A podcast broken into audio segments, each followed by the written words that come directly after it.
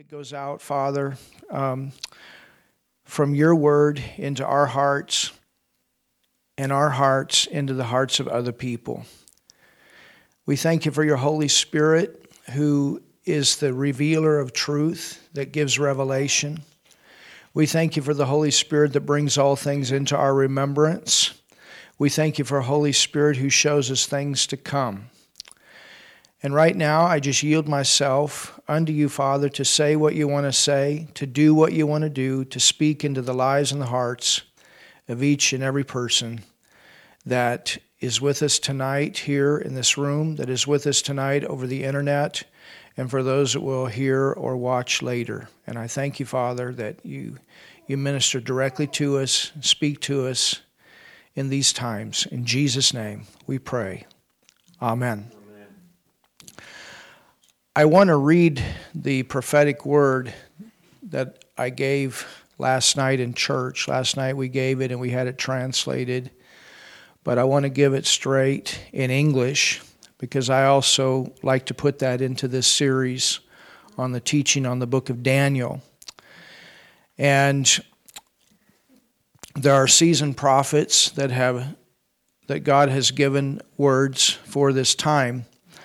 And one of those seasoned prophets was one that I would consider one of my dads or fathers in the faith, and I know many people will say that. That's where God sent me to go and prepare for the ministry, was to, to Rhema, that was under the authority of Dr. Kenneth Hagin, who has gone on to be with the Lord. But in 1987, I went to Rhema, graduated in 1984. But in 1987, the Lord gave him a prophetic word. And this was actually posted yesterday uh, through Trina Hankins, also one that had gone, has gone to Rhema, on her Facebook page. And so I want to share that with you because it fits for what is taking place in our time.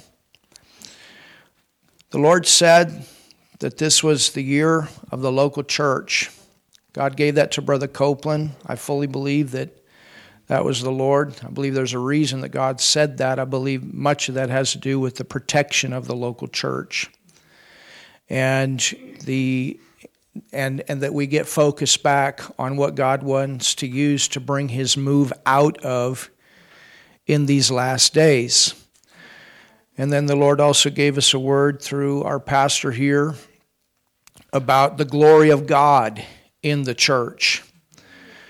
And we know that God has also led us to do in depth teaching from the book of Acts, and God is speaking to other ministries that it's important to study and to read the book of Acts. And, you know, it's like I told Pastor last night, I said, we're, we're right in the flow, and that's where we want to be all the time.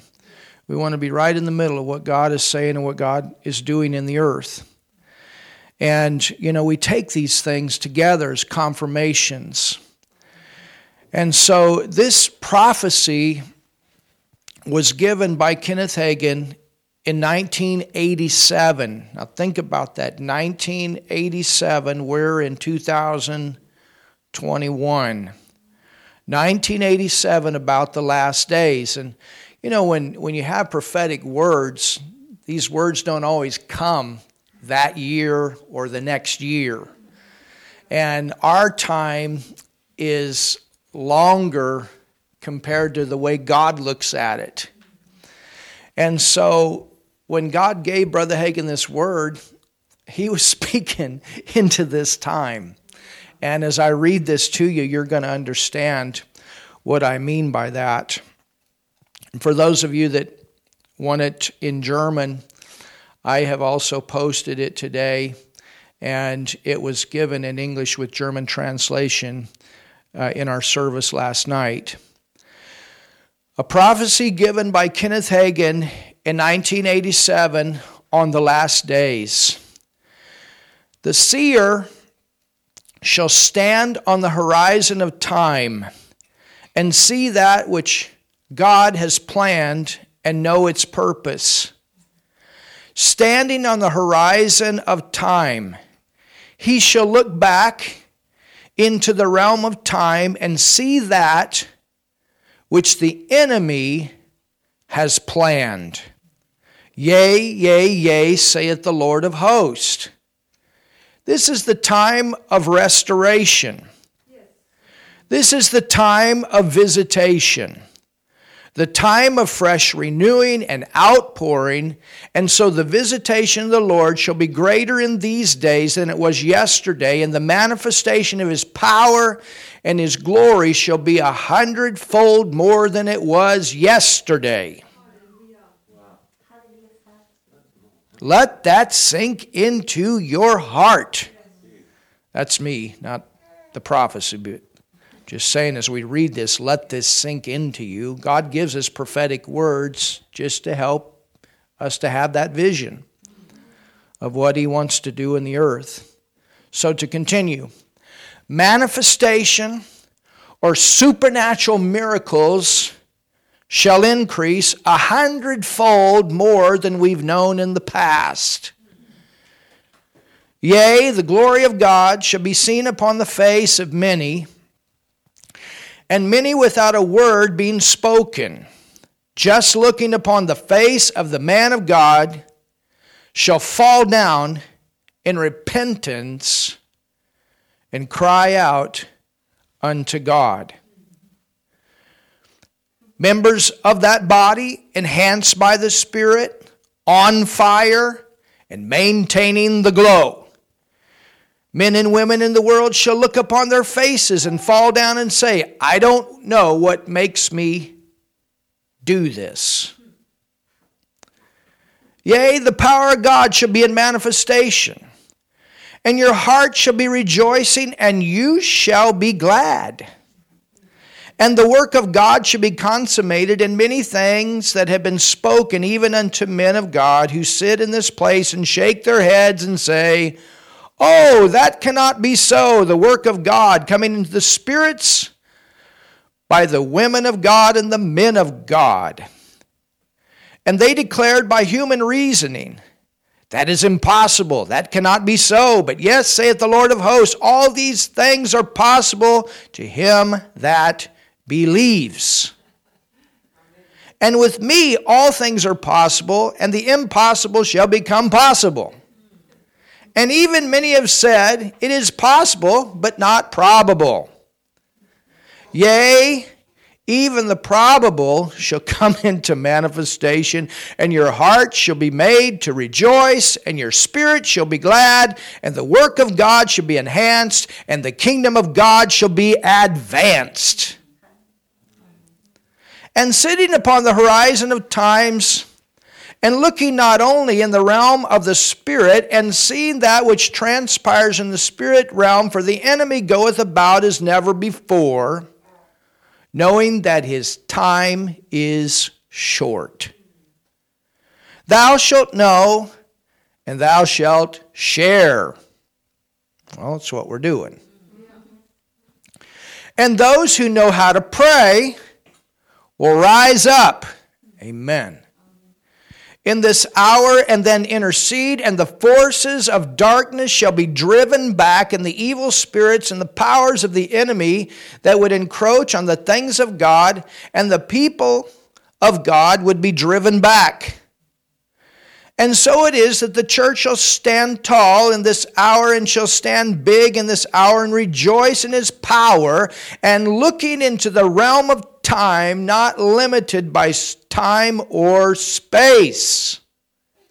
Yea, I looked, I looked, I looked and I saw the hearts of men, and oh, they were disturbed and perplexed. And I saw a black, dark cloud rise upon the eastern part of our nation. And it came out of the capital of our nation and men responded in that darkness that arose and walked with it. And that darkness began to envelop this very land. But oh, oh, the hearts of many that know God sensed in their spirits. And those of us that stand on the horizon of time shall sound forth a word of warning. And so there shall arise the mighty ones those called of God, separated unto him, and they shall make intercession, and the light shall shine and drive back the darkness. The evil and wicked men shall fall. And there shall be those, and remember, it was told you in advance. It was told you, listen to this, it was told you in years in advance 1987, 2021. There shall be those in high places who will fall down dead. And some shall say, Oh, they would have made such a great leader. I cannot understand. But those who know the voice of the Spirit shall rejoice and be glad. For you shall know that dark, that darkness has been stayed, and the hand of the enemy has been defeated. And the word of the Lord that is to be consummated in those few short years to come will be consummated, and the work of the Lord shall be done. And so that work which shall be done in this hour, and the visitation of the Spirit, and that revival that is about to burst upon you shall surely come to pass. And many, many, many as the world would say, hordes of people shall be swept into the kingdom. And even in places of this earth and of seemingly uttermost darkness, the light shall shine in, and men and women shall rise up and exercise the authority that's theirs on the earth. For of two of you shall agree on earth in any nation, in any land, regardless of the government, regardless of the opposition, and regardless of the darkness, if two of you on earth in North America, yes, in South America, yes, in Central America, yes, in Asia, yes, in Europe, yes, in Australia, yes, behind the Iron Curtain, and any nation of earth, if two of you shall agree, as touching anything that they shall ask, it shall be done for them by my Father which is in heaven. Hallelujah. For whatsoever you shall bind on earth shall be bound in heaven. And remember, it's in the first heaven, just above the earth, where the demons and evil spirits are ruling whole nations. They must be bound the reference is Isaiah 27 1 and 2. And whatsoever you shall bind on earth shall be bound in heaven, and those spirits that dominate whole nations and that dominate certain corners of this earth shall be bound, and the light shall shine, and the Holy Ghost shall be poured out. The revival will come, and hearts and lives of men and women shall be blessed, and whole nations shall be changed. And you shall enter into a new day, a new age. Not a new age as man thinks. Think about that. What are they talking about right now? I'm giving my input here. Talking about the great reset. Think about that. That's the way man thinks. God's got a different plan here. He's going to do something. I'm telling you, God's going to do something. He's going to have the last word here before we leave. So let me go back to the word. It says, And you shall enter into a new day, a new age, not a new age as man thinks. And you shall see that there shall be a manifestation at the end of this age, a portion, a measure of power, the glory that should be manifested in the age to come, and you approach that time now. Think about that. You approach. This was in 1987. You approach that time. You're coming, you're going to come into that time. In 1987, that's what they said. That's what the word was. You're going to come into that time. It says, and you approach that time now. For these are the times of refreshing from the hand of the Lord. From the presence of the Lord, the time of giving, from the hand of the Lord, and the time of manifestation by the Holy Ghost, and the glory of the Lord. So rejoice and be glad. Let not your hearts be sad, neither be pessimistic, but rather you look forward to the future with optimism and gladness and love. For the light has shined and the glory is revealed. Thank you, Lord Jesus. Glory of God. Wow. Is that powerful? You know, Brother Hagin also, God gave him a word about the Twin Towers and what happened then. The Lord also gave Brother Hagin that, that inspiration to pray for the nation of Germany. And I've shared that testimony many times. That's a seasoned prophet. And I believe that's a word from the Lord that we can hold on to for this time. Amen. Amen. So we don't want to we don't want to be discouraged. We don't want to be pessimistic. We want to be optimistic. Yes. Even today, I think, I don't know, two, three people coming in, man, times are hard, times are hard right now. That's the world. They don't know what we know. But I said, we're going to make it. God's going to have the last say here. There's going to be some kind of a breakthrough, and this is what we believe. Amen? All right, so open your Bible to Daniel, the third chapter.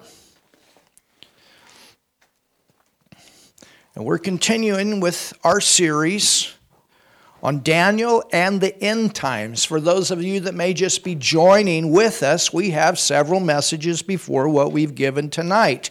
And we are doing a verse by verse teaching on this book. Why are we doing that? Because the book of Daniel is the center prophetic book of the Bible. When you understand this book, it helps you to understand much of the other prophetic scriptures, and the Bible is loaded with prophetic scriptures.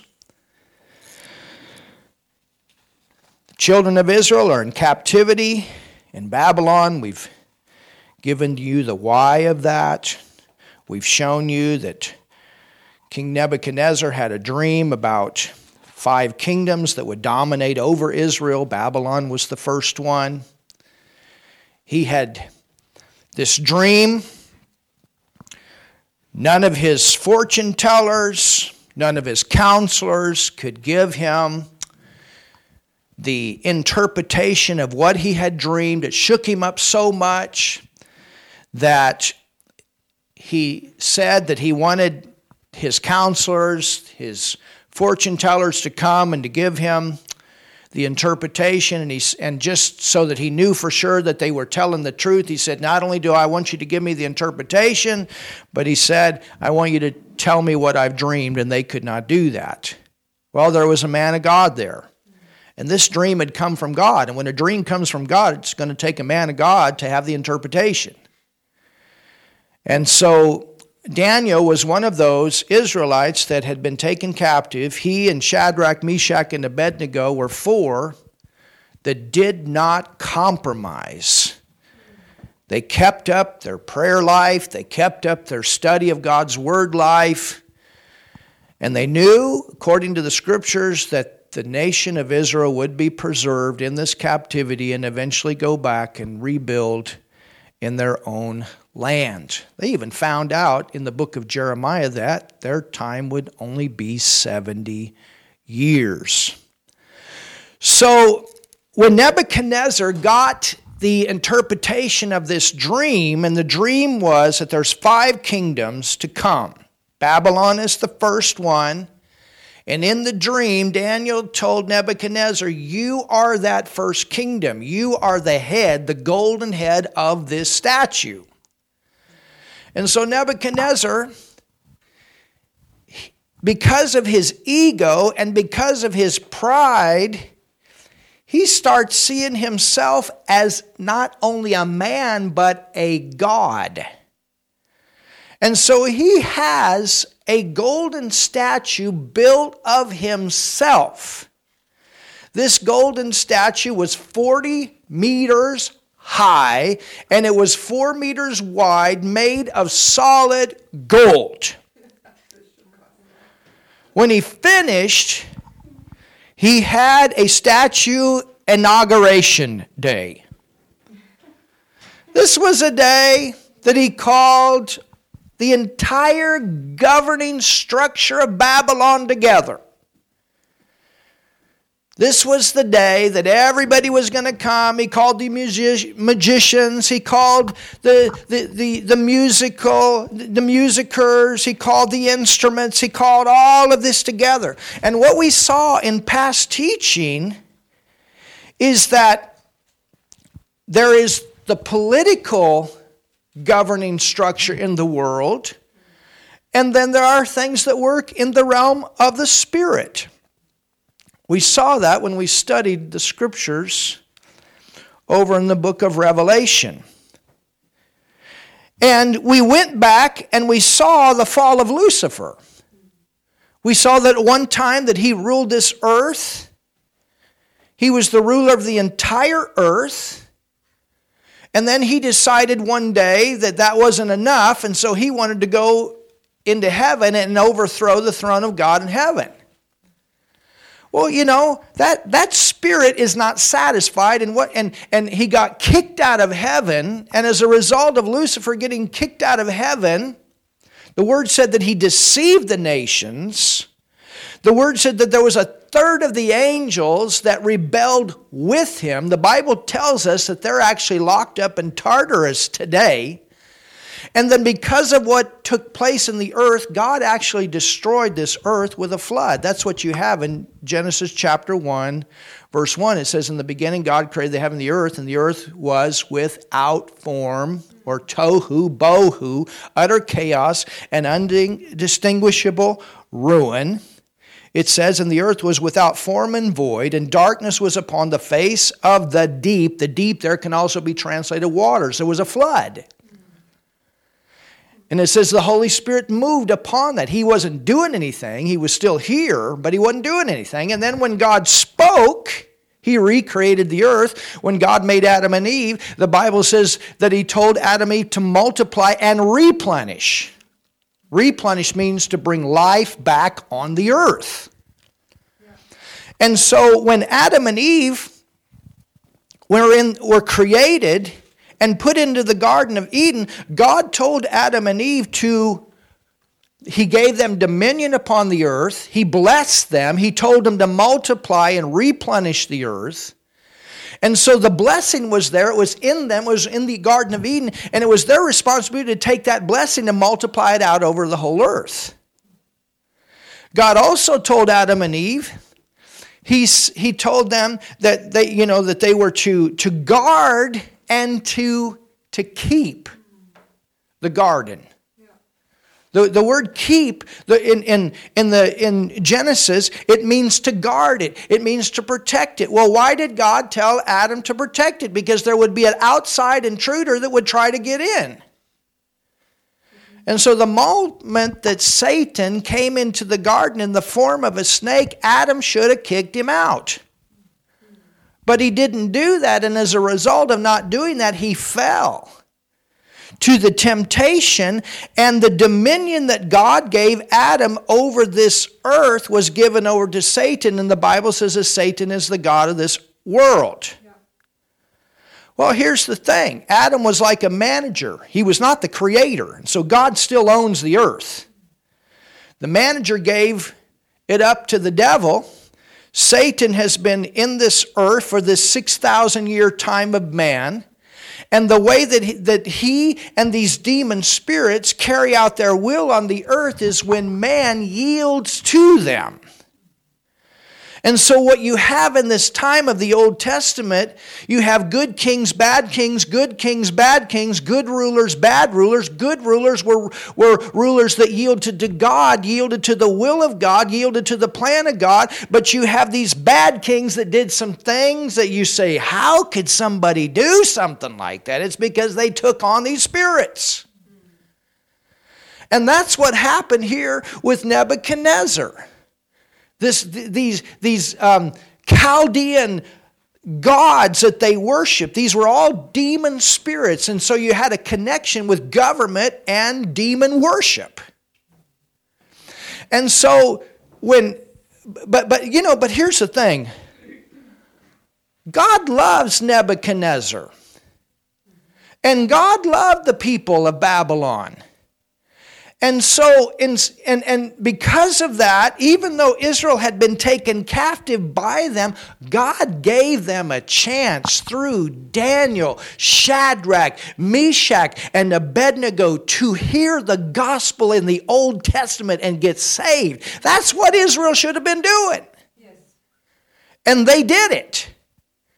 And so, you know, when, when Nebuchadnezzar had this dream, it was for two purposes. It was for one, to preserve the nation of Israel, two, to shake him up and give him a chance to recognize that the God of the Israelites was greater than these demon gods that they worshiped. It's the same situation with Pharaoh.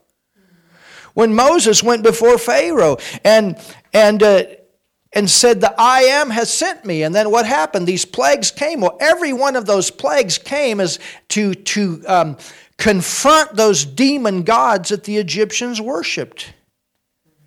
You understand? God's going to have the last word. Hallelujah. And it's the same way today. He's going to have the last word. He's going to show himself strong through his church in this earth today. Somebody say something. So we got this big statue of gold. And because of a king that has pride, and it was the same way with, with Lucifer. Because of his pride, he fell.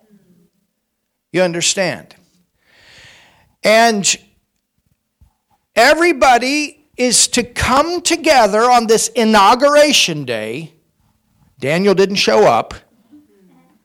That's interesting right now. You guys know what I mean. And you Americans definitely ought to know what I mean. And on this day, everybody was supposed to bow down when all the music played. And it was just like Lucifer. Lucifer, he's the chief musician. He used to lead the praise and worship before God in heaven. So you see how these, this, it's the same strategy of the devil, it's the same spirit that's working here. Pride, music, people bowing down, wanting this place of worship from man on an ego trip. And Daniel doesn't show up. I don't know for sure why. But Shadrach, Meshach, and Abednego do. But these guys, even though they show up, they've got their trust in God, and nothing will keep them from, to, uh, from, from keeping Him first. They will not compromise. It doesn't matter. We need to have that kind of conviction on the inside of us. I mean, think about what He saved us from. Think about what He's done in our life. Think about it. We were on our way to hell, and Jesus came along and He gave us a brand new life. Jesus gave everything for us. He laid down, He died for us. Hallelujah. That we would not spend eternity in hell that we would have eternal relationship with God as our Father. So, in Daniel 3, and let's begin reading here. In verse 9, or let me, let me go back here. Let me get Daniel 3, and Let's look at verse 13. It says, Then Nebuchadnezzar, in his rage and fury, commanded to bring Shadrach, Meshach, and Abednego. Well, the reason he was mad is because there were spies that were watching to see if everybody bowed. And Shadrach, Meshach, and Abednego, they didn't bow when the music played, and everybody's supposed to worship this statue that represented Nebuchadnezzar. Then they brought these men before the king. Verse 14 Nebuchadnezzar spake and said unto them, Is it true, O Shadrach, Meshach, and Abednego?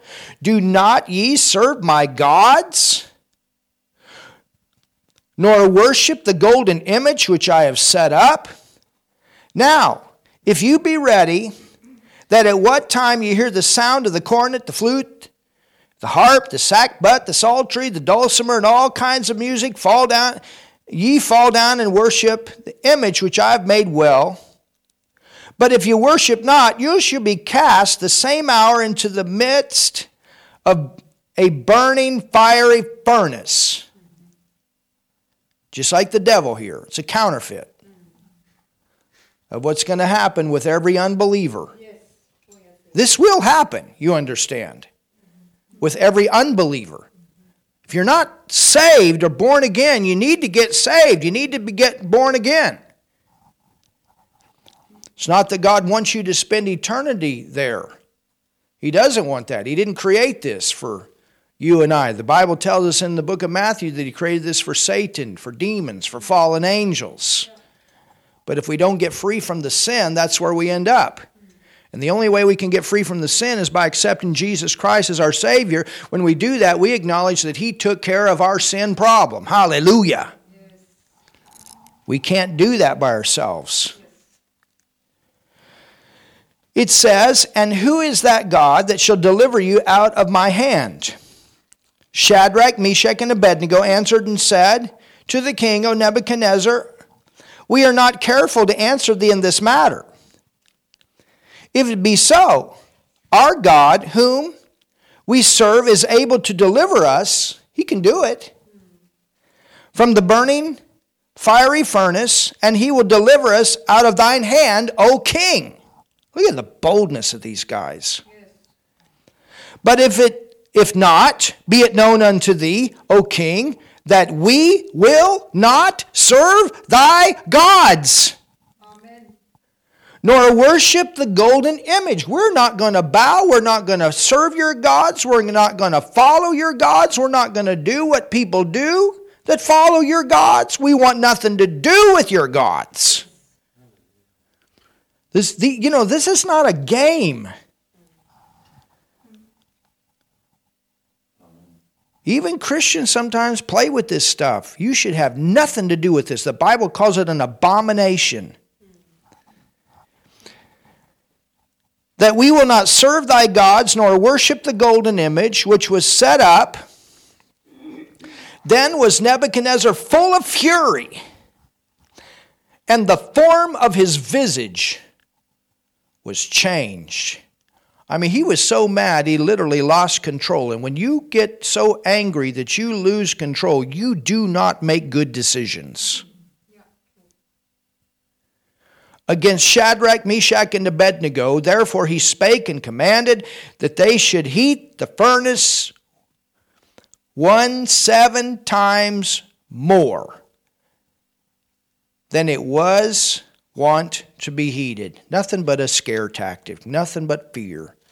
That's how the devil works. He just tries to make it look worse. Huh? That's what he's doing right now. One strategy, strat, strategy doesn't work, so he adds something to it. Even with this virus. Rodney Howard Browne, he said it a, he said it a few months ago. He said, You watch the next step that, that, that, that will come is, is they'll start telling everybody this thing is mutating.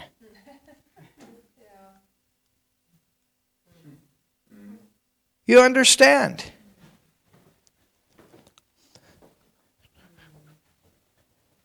I mean, it's amazing. I just talked to somebody today that came out of Bosnia. No fear, no virus, no mask, no Abstand. All the businesses are open. That's Europe. So we can go to Bosnia. There's people down there that need Jesus. No, we stay here. We know what God wants us to be here. Amen.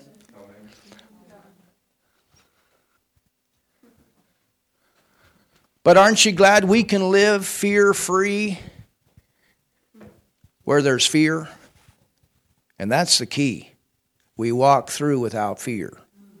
Doesn't mean we walk through stupid, but we walk through without fear. That's the key. I mean, there's something different. This is the time for the church to shine.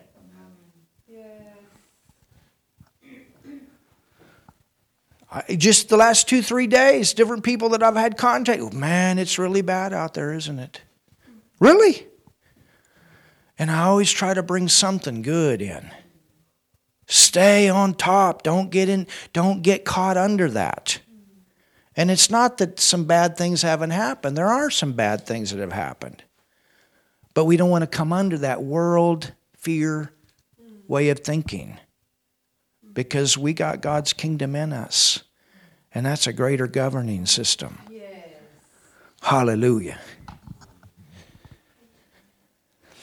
So they said, he said, turn it up. I, you know, if you get thrown in the fire, whether it's seven times harder or a little bit, you, you see what I'm saying? And we've already made that but it, it's really kind of interesting. And, and look at this. I mean, he's totally out of control here. And it says he commanded the most mighty men. For Shadrach, Meshach, and Abednego, he brings his highest military people. For three guys.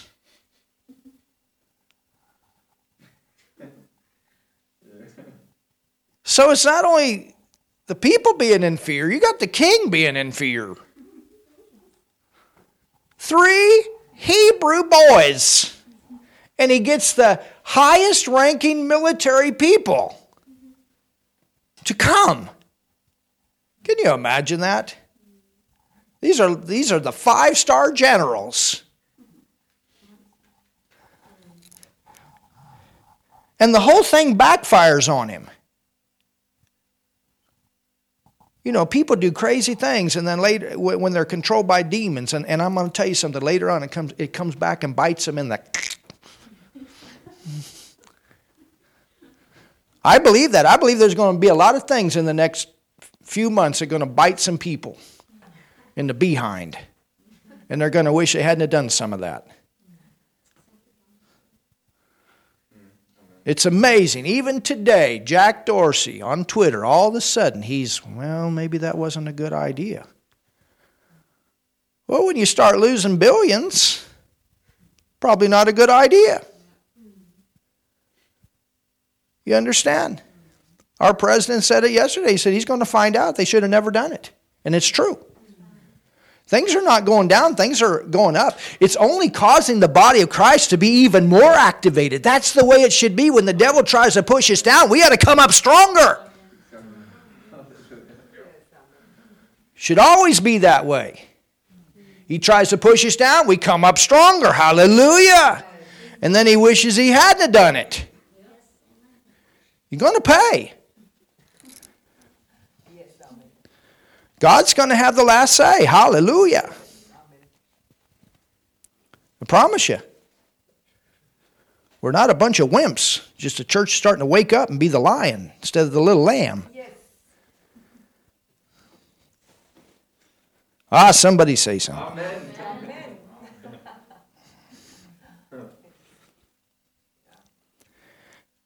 and he commanded the most mighty men that were in his army.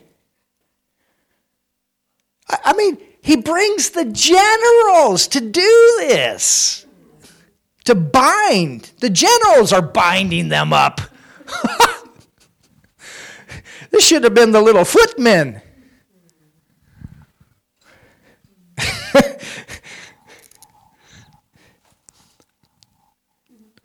He's trying to make a statement here the most mighty men that were in his army to bind Shadrach, Meshach, and Abednego and to cast them in the burning fiery furnace. then these men were bound in their coats, their hose, their hats, their other garments, and were cast into the midst of the burning furnace. Now it was said that this furnace was made, it was, there was like a ramp that they would walk down. And they would and, and then they would be thrown into that. And and then they could look from the top and see what was going on. Understand th- this was a this was a the the um, a stropha, a, a, a penalty for a criminal that had done a very bad thing. And so this thing is, man, it's hot.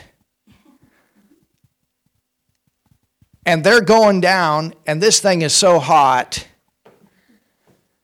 that these military guys get burnt. They turn into toast.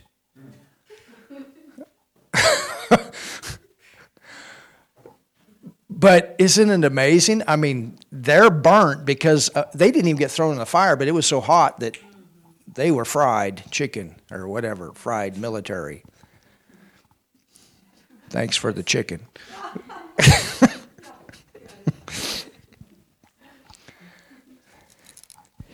it says, therefore, because the king, king's commandment was urgent. I mean, he's in a fury. You do not make good decisions when you're when you're mad, you're full of fear, and you do it quick. I promise you, there's people in America right now going to wish they had not done what they did in the last two days.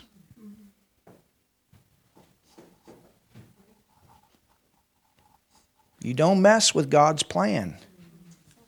You don't. And you don't do it illegal.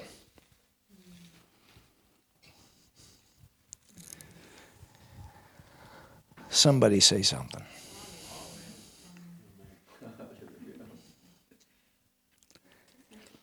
And these three men, Shadrach, Meshach, and Abednego, fell down, bound into the midst of the burning fiery furnace. Now remember, these guys know the word. So let's go and look at a scripture here. Go to the book of Isaiah. They've got some scripture to work with. Go to Isaiah 53 and verse 2. I mean, Isaiah 43, verse 2.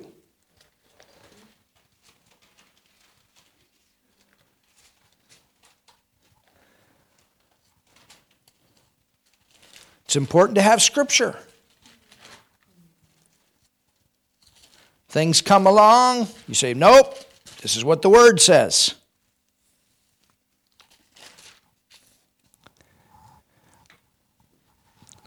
Verse 2. Well, let's go to verse 1. But now, thus saith the Lord that created thee, O Jacob, and he that formed thee, O Israel, fear not. Well, do we have verses that say the same? Jesus said, Let not your heart be troubled. Didn't he? Fear not, for I have redeemed thee. Hallelujah. I have protected thee. I have saved thee. I have called thee by thy name. Thou art mine. When thou passest through the waters, remember the flood? I mean, the, the, the river. Remember when they went through the river? Yes. Hallelujah. They went through, they walked through on dry ground. That's amazing. And then behind them, the army of the Pharaoh was drowned. You don't mess with God's plan.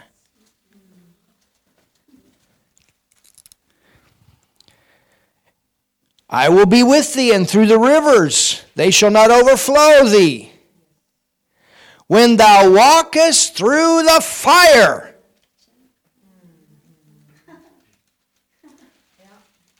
this is a prophetic verse.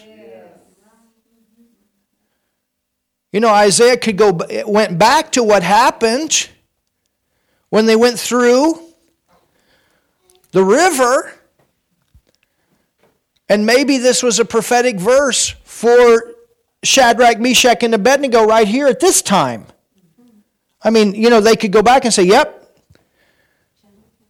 the, the nation of Israel was saved during that time, and he's going to be saved during this time. You understand? They had to make it through the fire. They had to for the nation to be preserved. Somebody had to stay faithful to God. Somebody had to live that was in covenant with God.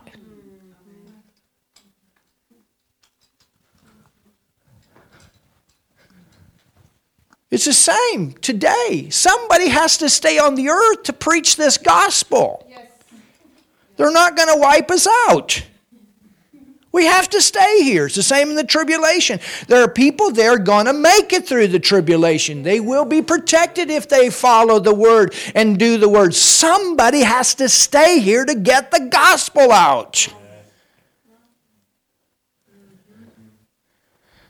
I'm staying.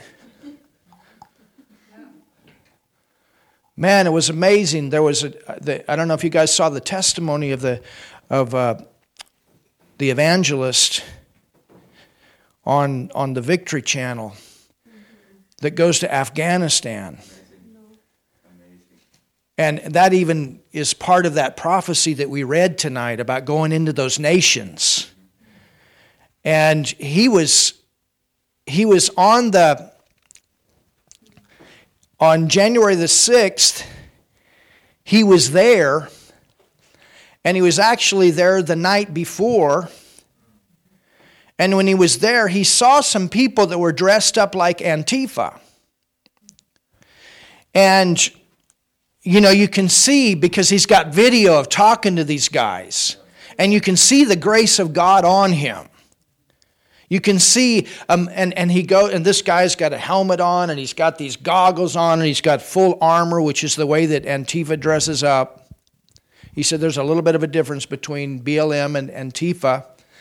But you know, think about it. this guy's there to create a riot. He walks up to him, and, and you can see the, the love of God on him. He just walks up to this guy and he puts his hand on his back and he said, Hey, who are you? And ask his name and all that. And the guy takes his goggles off. He said, Can I pray for you? He said, I just want to pray you don't get hurt. I want to pray. and, and he just loved him with prayer, and you could see how the love broke through. Am I right, Martin? It's so powerful. And then they told him, he's, because he said normally there would be many more Antifa people here on the night of the 5th before, you know, the day of the 6th. He said, he's, and, and this guy told him, he said, yeah, there is a lot of people here, but they're in another place planning. You understand? These guys planned this. And he, he at one time was in Aurora, Illinois, and he established a church. This is a, a very heavily crime area in America. They've got as high as statistics. He said when the church was there, they had a murder every night in that area. But he went in there and got a bunch of people saved. And literally, the mayor stood up and acknowledged in front of the city how the crime rate had gone down because of the church being there. Come on, church. And so he spoke on, on the channel, the, it was two, two nights ago, or for us, of course, that would be daytime then. And, um, and then he was getting ready to go back to Afghanistan. They do a lot of ministry in Afghanistan. Man, I mean, you need to be called to do that. But when you are, you can go protected. It's the same with Terry, Apostle Terry. God has called him to go into these kind of nations. He's been shot at several times. You guys have heard one testimony. He told me one time about them being in the middle of a firefight and how God saved him. And he had he had young people with him then. And he always tells them, if you go with me, you have to obey and do everything I tell you to do. Hallelujah. We have to make it. Don't forget that.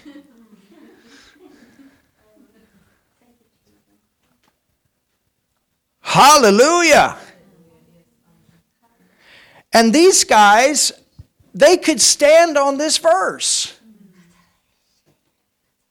Yea, when thou passest through the waters, I will be with thee, and through the rivers, they shall not overflow thee. When thou walkest through the fire, Amen. Thou shalt not be burned, neither shall the flame kindle upon thee. For I am the Lord thy God, the Holy One of Israel. Thy Savior.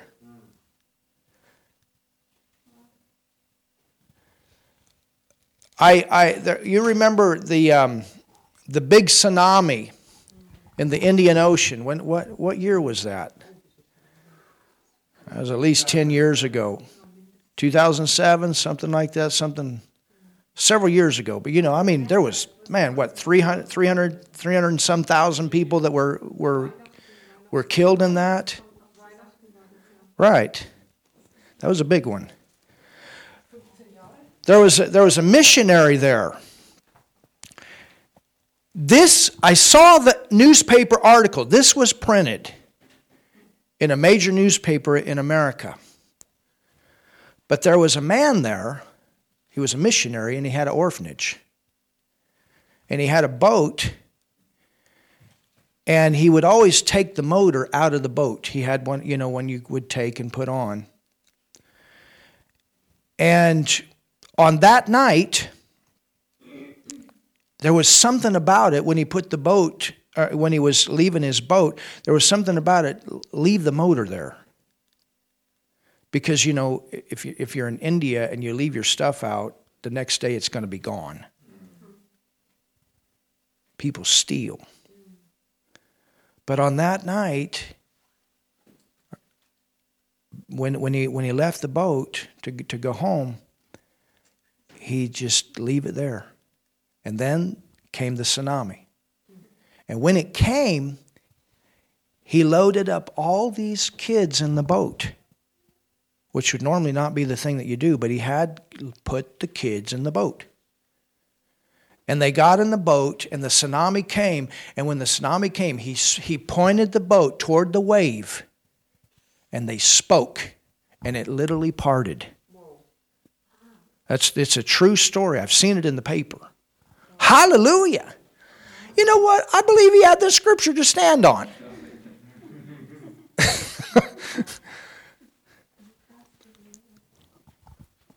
Hallelujah.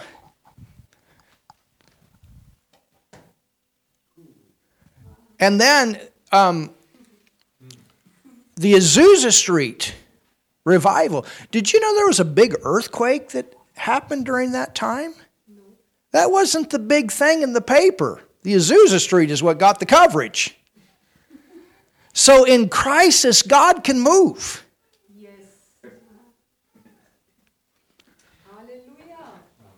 This is what we want to look for. God, we don't let the crisis shut us down. I mean, think about what's happening here. We're not going down, we're going up. And we're going to keep going up.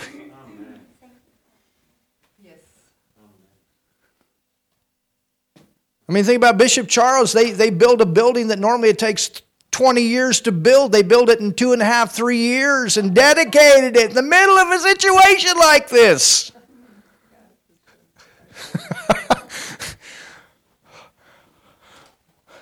So God's going to have the last word here. Amen.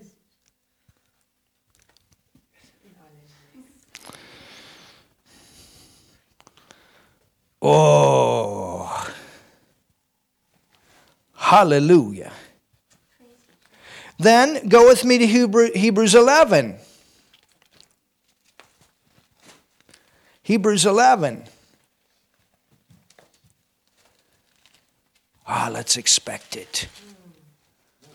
Come on, let's expect it.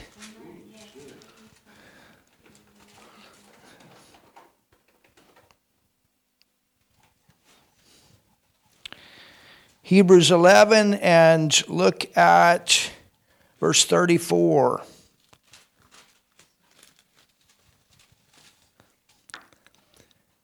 It says, quenched the violence of fire. Who is that? I was talking about Shadrach, Meshach, and Abednego. There's several examples here of different people in the Old Testament. Hebrews 11 is, the, is, is God's hall of faith.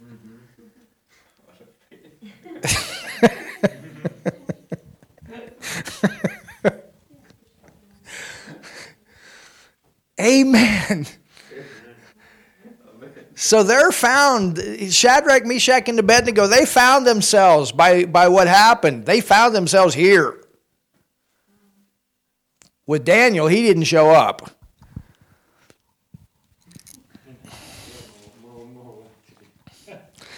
Yeah, he had more work to do, or I don't know what happened, but he did. That was one time he didn't obey. wow.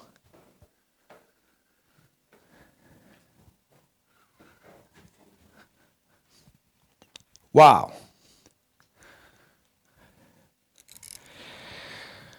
All right, let's go back to Daniel 3.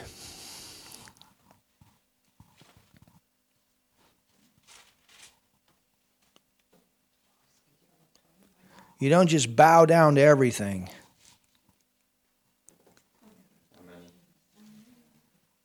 We stay with the word, that's first.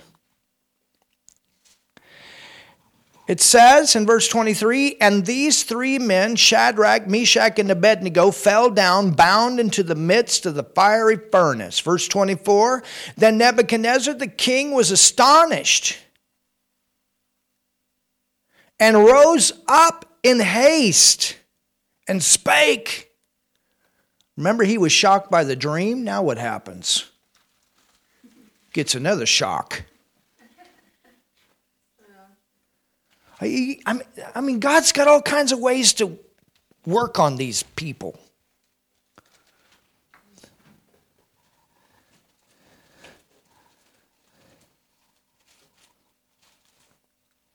Then Nebuchadnezzar the king was astonished and rose up in haste and spake and said unto his counselors, he never, he doesn't even bring up his military guys that got toasted in the fire,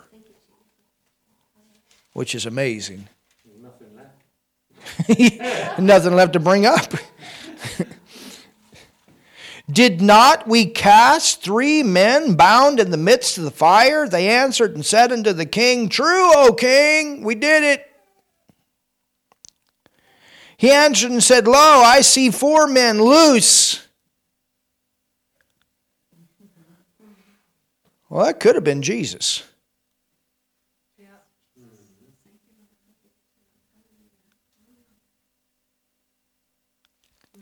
The Lord God. He's the Lord God in the Old Testament.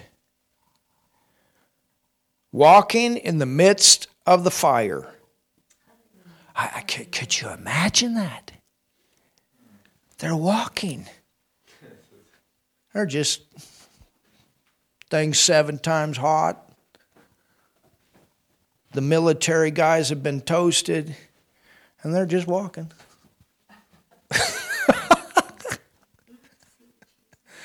They're not sitting anywhere, they're just walking. They're not running, they're walking.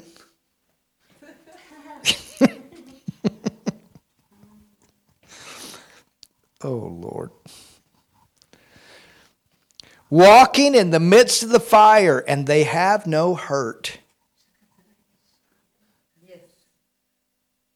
And the form of the fourth is like the Son of God. I don't know what made him say that. Then Nebuchadnezzar came near to the mouth of the burning fiery furnace and spake and said, Shadrach, Meshach, and Abednego, ye servants of the Most High God, come forth and come hither. Can you imagine? Just walk right out. you know, the military guys threw him in, but he's telling them to walk out. My goodness.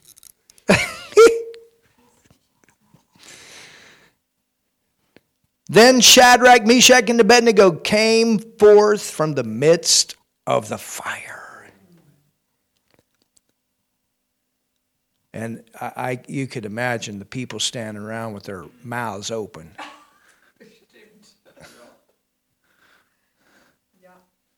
And the princes, governors, captains, king's counselors, remember. I mean, what a time for a show of God.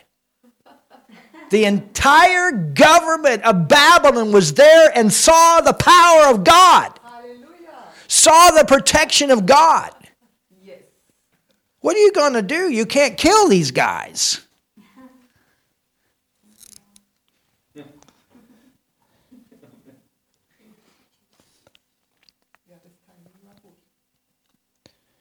Upon whose bodies the fire had no power nor was a hair of their head singed. That's amazing. Neither were their coats changed, nor the smell. So apparently they walked up and even smelled them. You know, they, they looked at them. If it said their hair wasn't even singed, then somebody got up to him and said, Man, you guys' arm hair isn't even burnt. and they smelled him. You guys don't even smell like you've been in the fire. Wow. That's a miracle. That is a divine intervention in the ordinary course of nature.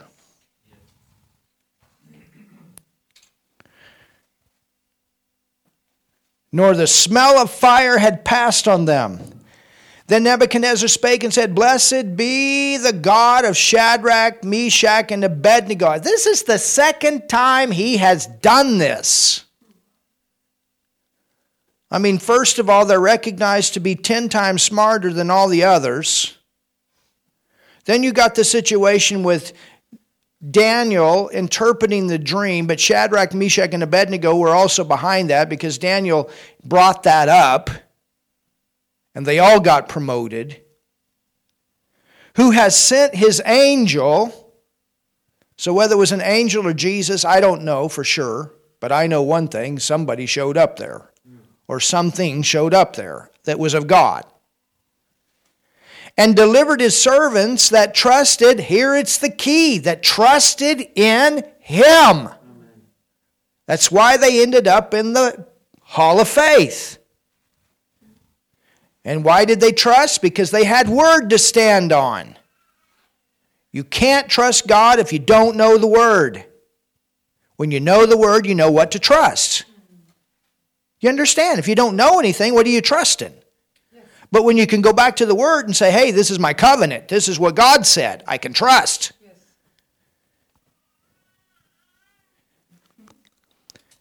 And have changed, look at this, and have changed the king's word and yielded their bodies that they might not serve and worship any God except their own God. They did not compromise.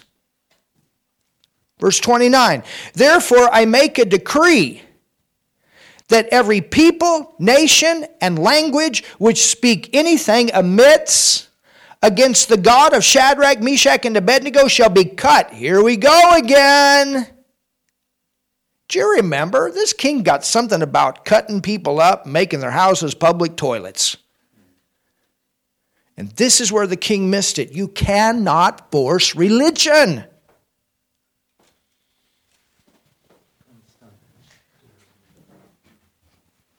From one extreme to the other.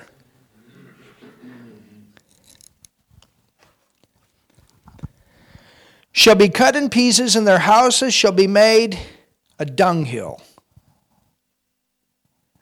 You know, we don't go out and tell people if you don't receive Jesus and don't believe what we believe, we're going to cut you up in pieces and make your house a public toilet.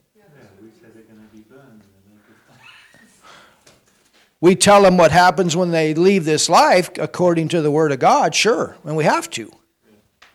But as far as in this life, you understand. Yeah, sure shall be cut in pieces, and their houses shall be made a dunghill, because there is no other God that can, that can deliver after this sort. Then the king promoted Shadrach, Meshach, and Abednego in the province of Babylon. So what happens? Again comes another promotion. Wow. Amazing, isn't it? So let's remember that in these times. Let's remember what happened with these guys that didn't bow? Let's remember that they had scripture to stand on. Let's remember that when, when the time was tough and they were asked to do something that was contrary to the Word of God, they chose to, to obey and trust God and trusted the Word. And God got them through, and at the end, you got another victory. At the end, they were promoted. Yes. The higher, you know, the higher you get promoted, the greater influence that you have mm. with what you have to say. Yes. Amen? And I believe for that. I believe God's got a way. Amen. Hallelujah. You know, it's like Bishop Charles. He's got this, you know, the story about who is in charge before. And it, it was not a man of God in their nation. But now they have a man of God. And now God's given him a place. And others a place to speak into that man's life. And because of that connection both ways, they have a voice into the whole nation. God wants us to have a voice. He wants us to have that kind of favor. God loves this nation. Hallelujah. Amen. You know, God wants to open these kind of doors where ministers can have a place to speak into the lives of those that are in governing positions. And because of those places, the promotions come that the gospel can get out on a greater, in, in a greater measure. Yes. Hallelujah. But if they would have bowed, that never would have came. Mm-hmm. It never would have came. Hallelujah. So, Father, we just thank you tonight for your word. We thank you for this wonderful example of Daniel and Shadrach, Meshach, and Abednego. They trusted you, they trusted your word, they didn't bow. They stood on what they knew that you had called them to do.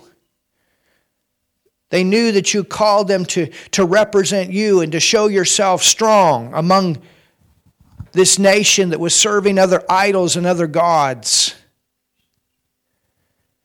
And Father, I just pray, I pray that. And Lord, I, I pray that. I pray that for, Father, we want to see Germany come to Jesus. And I pray that you move Christians into the lives of politicians and governing leaders where you can where they can speak into their lives and and and father that the microphone for the church can get bigger in this nation not less, bigger. Amen. Um, Amen. But because we are people that don't compromise. And this is what we pray. And Father, I even pray for this pastor that was in the court system not too long ago because of the way he stood up. And, and I pray for him, Lord, that walked into the court system with, with the Bible. This is the law first.